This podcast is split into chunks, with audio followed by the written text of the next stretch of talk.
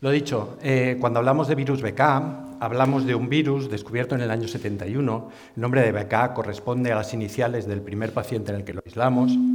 Era un paciente trasplantado renal que tenía una estenosis del uréter y que eliminaba células, cuando hacíamos una citología, eliminaba células que tenían una morfología atípica que nos inducía a pensar en otro tipo de patologías. De hecho, por eso se le llamó células de COI, células de engaño, porque nos engañaban. Nos enseñaban que parecían otro tipo, otro tipo de células por esa morfología nuclear que tenían atípica. Es un virus que conocemos, que pertenece a la familia Poliomyelidae, de la cual conocemos otros virus importantes de la misma, sobre todo virus JC y el virus vaculado de los simios 40. Este virus es un virus de tamaño pequeño, es un virus pequeñito, desnudo, de simetría, de simetría icosaédrica perdón, formada por 72 capsómeros. Eh, tiene una doble cadena lineal de ADN, de la cual los dos son codificantes, y en su ADN tiene unos 5.000 pares de, de nucleótidos. Tiene cuatro genotipos diferentes, el primero de los cuales, el genotipo 1, que a su vez tiene cuatro subgenotipos, perdón, es el más prevalente de todos. Y no tenemos suficientemente estudiada cuál es la importancia de los diferentes genotipos, como iremos viendo más adelante, porque creo que tienen más importancia de la que quizás, de la que quizás le estamos dando. El genoma presenta tres regiones, como muchas veces, una región precoz, una región intermedia y una región tardía. La región precoz codifica, como veis aquí, dos proteínas, dos proteínas no estructurales cuya función principal es codificar, por una parte, la replicación y el ciclo lítico viral es la proteína del antígeno, el antígeno T largo y el antígeno T corto. La región intermedia es una región regulatoria que contiene principalmente promotores de control de transcripción de todo el virus y la región tardía codifica tres proteínas estructurales, en este caso la VP1, VP2 y VP3, y la agnoproteína, que es la encargada después de ensamblar todo el conjunto y de la liberación de, de los viriones como tal. El ciclo es un ciclo relativamente sencillo. El virus se une a residuos siálicos de, receptores glucoproteicos de células específicas. El virus se, se, internaliza, un proceso de endocitosis, y después llega por un proceso de transporte interno hasta, hasta, el retículo endoplásmico. Ahí sufre una primera decapsidación, llega hasta el núcleo. En el núcleo es donde empieza a replicarse y, como hemos dicho, empieza por, por los genes de, de replicación precoz, formándose los antígenos T largos y T cortos, después el proceso de replicación propiamente dicho, y por último la transcripción tardía, en la cual se formará tanto la agnoproteína como las proteínas VP1, VP2 y VP3 de, la cápside. después se produce el ensamblaje de los virus y la posterior liberación de los mismos. En rojo tenéis marcados los puntos de acción teóricos en los cuales tienen acción los diferentes antivirales o, los diferentes productos que usamos para tratar la infección por el virus BK. Virus BK, ahora, ¿qué hace? Bueno, pues la primera, la suele ser asintomática, es una infección asintomática o que cursa como una infección respiratoria en la infancia. No tenemos completamente claros, establecidos los, mecanismos de transmisión, pero parece que es una transmisión oral o, y respiratoria. Posteriormente a eso, el virus coloniza el tracto urinario, coloniza bien el tracto urinario y queda, como otros virus que conocemos bien, latente en células tubulares y uroteliales. ¿Cuál es el, problema? El problema es que si hay una deplección del sistema inmune, tanto en la respuesta humoral como en la respuesta celular, el virus progresa, se reactiva. al reactivarse el virus, se produce una replicación activa en células epiteliales del riñón, del uréter y de la vejiga, Empieza primero en células epiteliales tubulares distales, se produce una, rotura de las células, una lisis, se libera virus, ya ahí empieza a ver, em, encontramos la viruria, eh, continúa avanzando, eh, se produce una necrosis, un daño local, y eso es muy importante. El daño puede llegar a ser muy localizado. Hay una inflamación y se produce esa viruria. Si continuamos, pues se produce una denudación, la rotura de la membrana basal tubular, se produce la infección de los espacios intertubulares y se produce por último el paso del virus al torrente sanguíneo y la presencia de una, de una epidemia. ¿De acuerdo? Es un virus muy prevalente. Y estos son cifras de estudios hechos en donantes, en donantes eh, a los cuales hemos medido la cantidad de inmunoglobulinas específicas frente al virus. Como veis, eh, desde muy temprana edad ya, tenemos contacto habitual con el virus. El pico máximo se, sitúa aproximadamente en el segmento de edad entre los 20 y los 50 años y después hay un, poquito, un poco menos de presencia del virus en, los donantes sanos.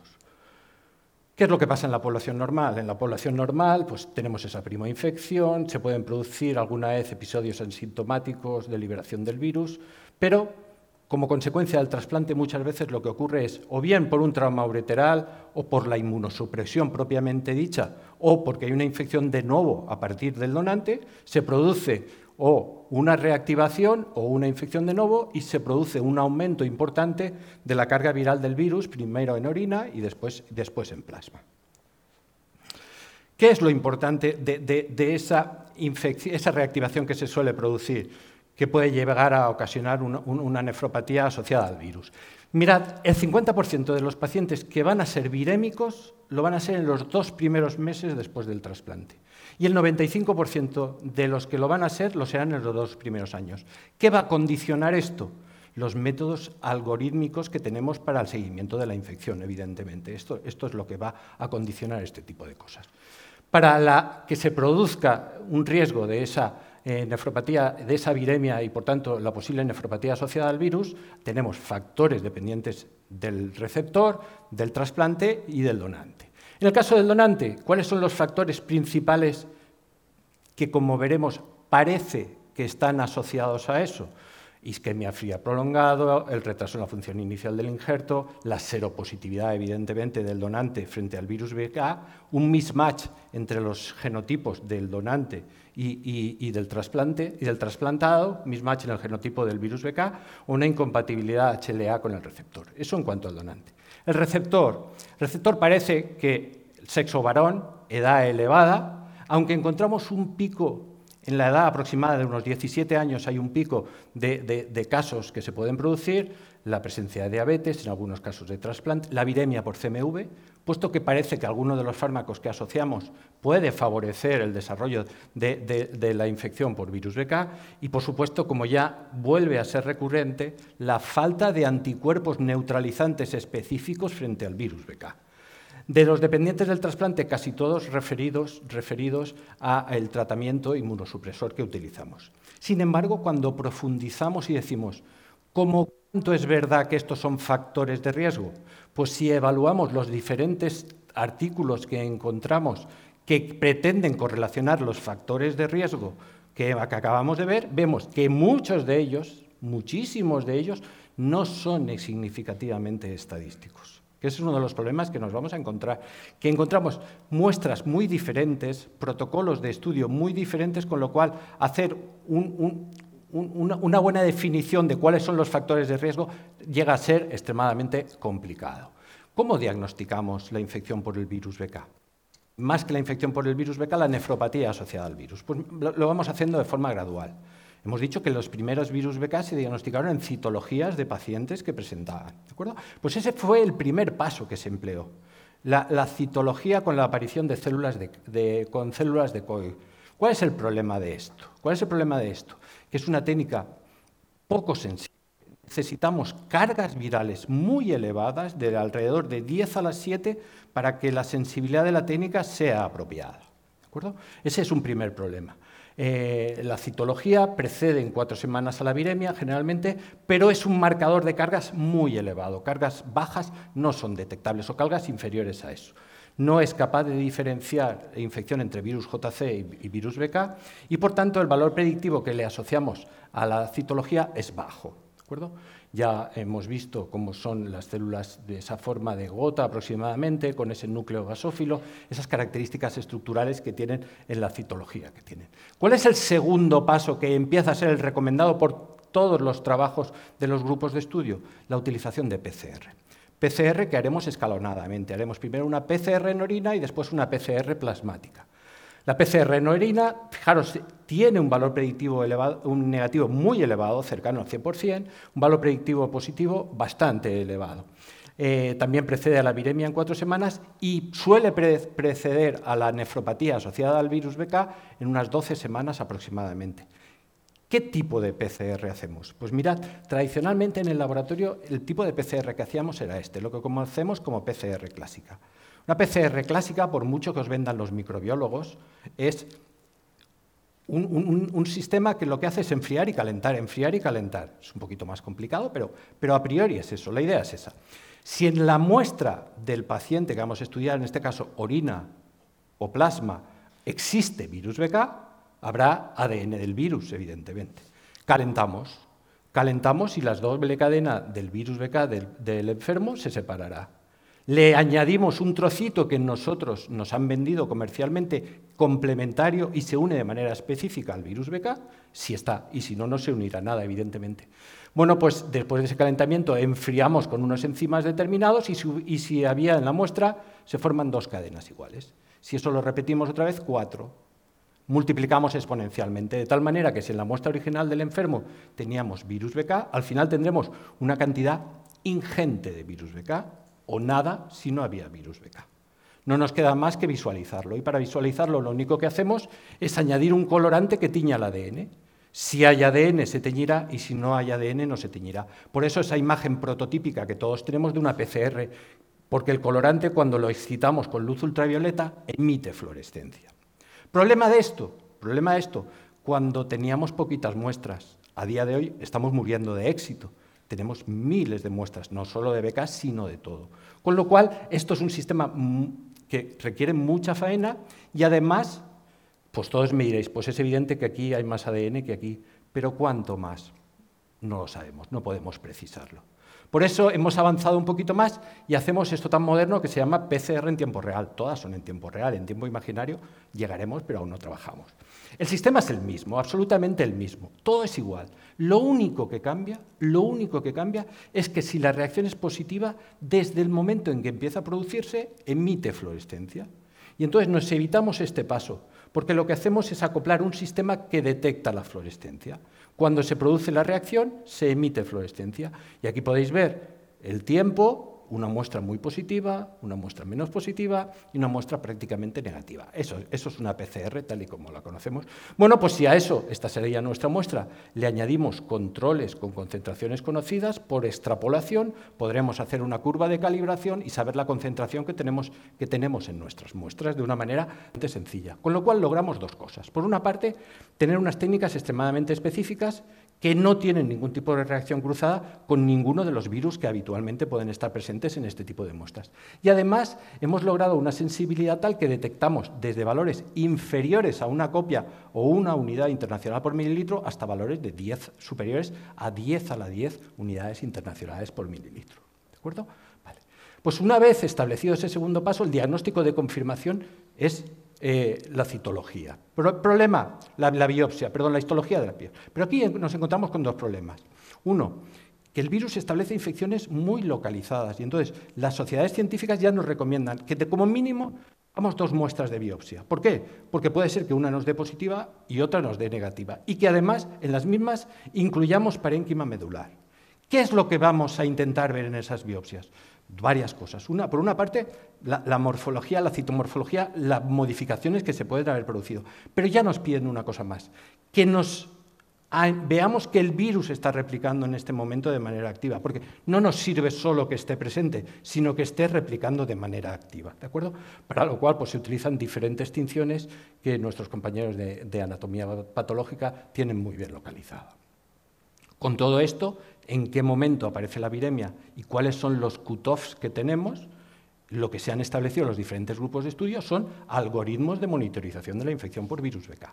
Este es uno de los que existen que me parece que está mm, razonablemente muy bien hecho. Mirad, e, esto habla que después del, primer, después del trasplante renal lo que vamos a hacer es monitorizar con una PCR mensual los tres, seis primeros meses. ¿De acuerdo? Vale. Después de ese primer periodo, eh, bimestral o trimestral hasta el año. Yo recomendaría o yo añadiría que hagamos una epidemia o un estudio hasta los dos años, hasta los dos años como mínimo. ¿Qué hacemos? Empezamos con la orina. Empezamos con la orina. Si la orina es positiva, si, no tiene, si es negativa o tiene un valor hasta 10 a las 7, continuaremos monitorizando, haciendo estudios de orina. Cuando la orina es positiva y tiene un valor superior a 10 a la 7, pasaremos a hacer una viremia. Si la viremia es negativa, pues podemos continuar monitorizando con el estudio de la orina. Si la viremia es positiva, pero inferior a 10 a la 4, podemos continuar monitorizando la viremia o la orina directamente. ¿Cuándo empezaremos a preocuparnos? Cuando esa viremia es superior a 10 a la 4. ¿Qué nos podemos plantear ahí? Pues nos podemos plantear dos cosas. Una, o hacer una intervención directamente, hacer una intervención directamente, o biopsiar para ver cómo está la cosa. Si hacemos una intervención, monitorizaremos con la viremia hasta que ésta se negativice y se resuelva eh, el, episodio, o si biopsiamos, tendremos el diagnóstico de confirmación, pero además la clasificación en, qué, momento, en qué momento nos encontramos. En cuanto al tratamiento, indefectiblemente, la, vía que optemos, todas tienen una, una, base fundamental, que es la disminución de la inmunosupresión. ¿Por qué? Porque con la disminución de la inmunosupresión vamos a reducir la viremia y esa viremia alta persistente aceleraremos el aclaramiento de virus BK presente y, por lo tanto, mejoraremos la supervivencia del injerto y del paciente. ¿Y esto cómo lo abordamos? Pues lo podemos abordar reduciendo la dosis que estamos dando, suspendiendo, alguno de los fármacos que damos o sustituyendo alguno de los fármacos que empleamos. Para eso las, diferentes guías tienen unas estrategias asociadas que funcionan perfectamente. Sin embargo, también encontramos un montón de, artículos que nos hablan de la posibilidad de emplear determinados eh, activos frente, directamente frente a la infección por virus BK. Utilización de quinolonas, el cidofovir, un antiviral directo o inmunoglobulinas inespecíficas, incluso la leflunomida. ¿Cuál es el problema que nos vamos a encontrar esto? Que si rascamos un poquito, vemos que los casos a los que se refieren la mayoría de ensayos que utilizan este tipo de cosas mm, son Ns muy bajitas, pero en casi todos al final en casi todo nos encontramos que hay alguna pérdida, que alguna pérdida del injerto. O sea que no, funciona, no funcionan tan bien estos, eh, este tipo de agentes. ¿De acuerdo? Sin cribado, si no hacemos ningún tipo de cribado en monitorización, entre el 35 y el 50% de la nefropatía asociada al virus BK, aunque la tratemos, nos puede llevar a una disfunción del injerto y a una posible pérdida del mismo. Si hacemos un cribado y un tratamiento precoz, vamos a encontrar una menor disfunción y una menor pérdida. Fijaros, en estos, por ejemplo, no tienen ninguna pérdida en ninguno de ellos. Por lo tanto, podemos afirmar que el diagnóstico precoz boreal una mejora importante del pronóstico del injerto. Es algo evidente. ¿Y qué resultados hemos tenido? ¿Qué resultados hemos tenido? Pues mirad, nosotros empezamos en el año 2015, empezamos muy, mucho de ensayo, me acuerdo que dijeron, ¿qué nos dijisteis? No, van a ser muy poquitas muestras, eh, empezamos, no, no os preocupéis que esto van a ser muy poquitas muestras. Pero rápidamente, ah, eh, el segundo año ya eh, nos empezamos a animar, pero ya, fijaros, nos hemos estabilizado, estamos aproximadamente en unas 400, en unas 400 muestras aproximadamente, ¿de acuerdo? Estos son orinas. Entonces, de esas 400 muestras que tenemos de orina, 300 eh, negativas. De esas 300 negativas, 100 positivas, perdón, 400, estamos hablando de un 25% de positividad. Pero que nos importen a nosotros, que estén por encima del cut-off que estamos considerando el valor umbral de 10 a la 7, pues aproximadamente un 20% de las positivas. Fijaros qué valor predictivo negativo tan bueno tenemos. Tenemos un valor predictivo, nos eliminamos muchísimas, muchísimas de esas muestras. De, las muestras de plasma que hemos hecho, pues estamos aproximadamente en lo mismo. Eh, de unas 100, estamos hablando de un 30% en que están las muestras de plasma, aquí no hemos cuantificado. Estos son resultados globales que no aportan mucho. ¿Qué es lo que hemos hecho? Coger un año y estudiarlo un poquito más en profundidad. Hemos estudiado el 2019. ¿Qué ha pasado en el 2019? Mirad, en el 2019 hemos tenido 405 muestras, que corresponden a 186 pacientes diferentes. De esos 405 mm, muestras, 100 eran plasmas y 300 eran orinas. Vamos a, ver las orinas. ¿Qué ha pasado con las orinas? Pues de esas orinas, 200 eran negativas y 100 eran positivas, la viruria, que correspondían a 58 pacientes. Cuando hemos visto si alguna cumplía con el cutoff que hemos puesto y que nos ponen de 10 a las 7, pues tan solo 20 orinas de esas 300 eh, que teníamos al principio superan el 10 a las 7, con lo cual fijaros que nos hemos eliminado del orden de 280 orinas. Solo 13 pacientes podíamos estar incluidos en este tipo. ¿Qué hemos hecho? Hemos evaluado cómo ha variado la carga viral a lo largo del tiempo de estos enfermos. Y ahí tenéis. Ahora, estas son las cargas virales de los enfermos que tienen valores superiores a 10 a la 7, que es el punto de corte. En todos se ha producido el descenso de la viremia, de la viruria. Pero además dijimos, vamos a estudiar la viremia de estos enfermos. Bueno, pues la viremia de estos enfermos, la carga viral plasmática de virus BK, en ningún caso ni de lejos se acercaba a la 10 a la 4. Eso quiere decir que lo estáis haciendo muy bien, estáis controlando muy bien a vuestros enfermos que pudieran estar infectados por virus BK. ¿De acuerdo? Vale. ¿Y hacia dónde vamos? ¿O, dónde nos movemos? Mirad, esto es un artículo que me parece muy interesante, que habla de una cosa muy nueva. Eh, ya no nos interesa el microbioma, eh, ya hemos dejado atrás el microbioma. Esto es el viroma. Esto es el estudio de la población de virus que está presente en las muestras de los enfermos. Esto es un trabajo de una universidad en la que estudian el virus en pacientes que tienen eh, viremia positiva. Pacientes que tienen viremia positiva. Y esto, de lo que yo deduzco, es que cuando tenemos infección avanzada por virus BK tenemos un problema. Porque el virus BK, fijaros cómo dominan aquellos esto en orina, prácticamente todo lo que tenemos es virus BK. Sin embargo, en aquellos pacientes que no tienen viremia, fijaros que la distribución es una población dinámica de diferentes virus presentes, presentes en la muestra. ¿De acuerdo? Y lo último que os traigo son cuatro estudios muy, muy, recientes. Están publicados en el mes de enero, entre el mes de enero y febrero de este año. ¿Qué, ¿Qué, está haciendo la gente con respecto al virus BK?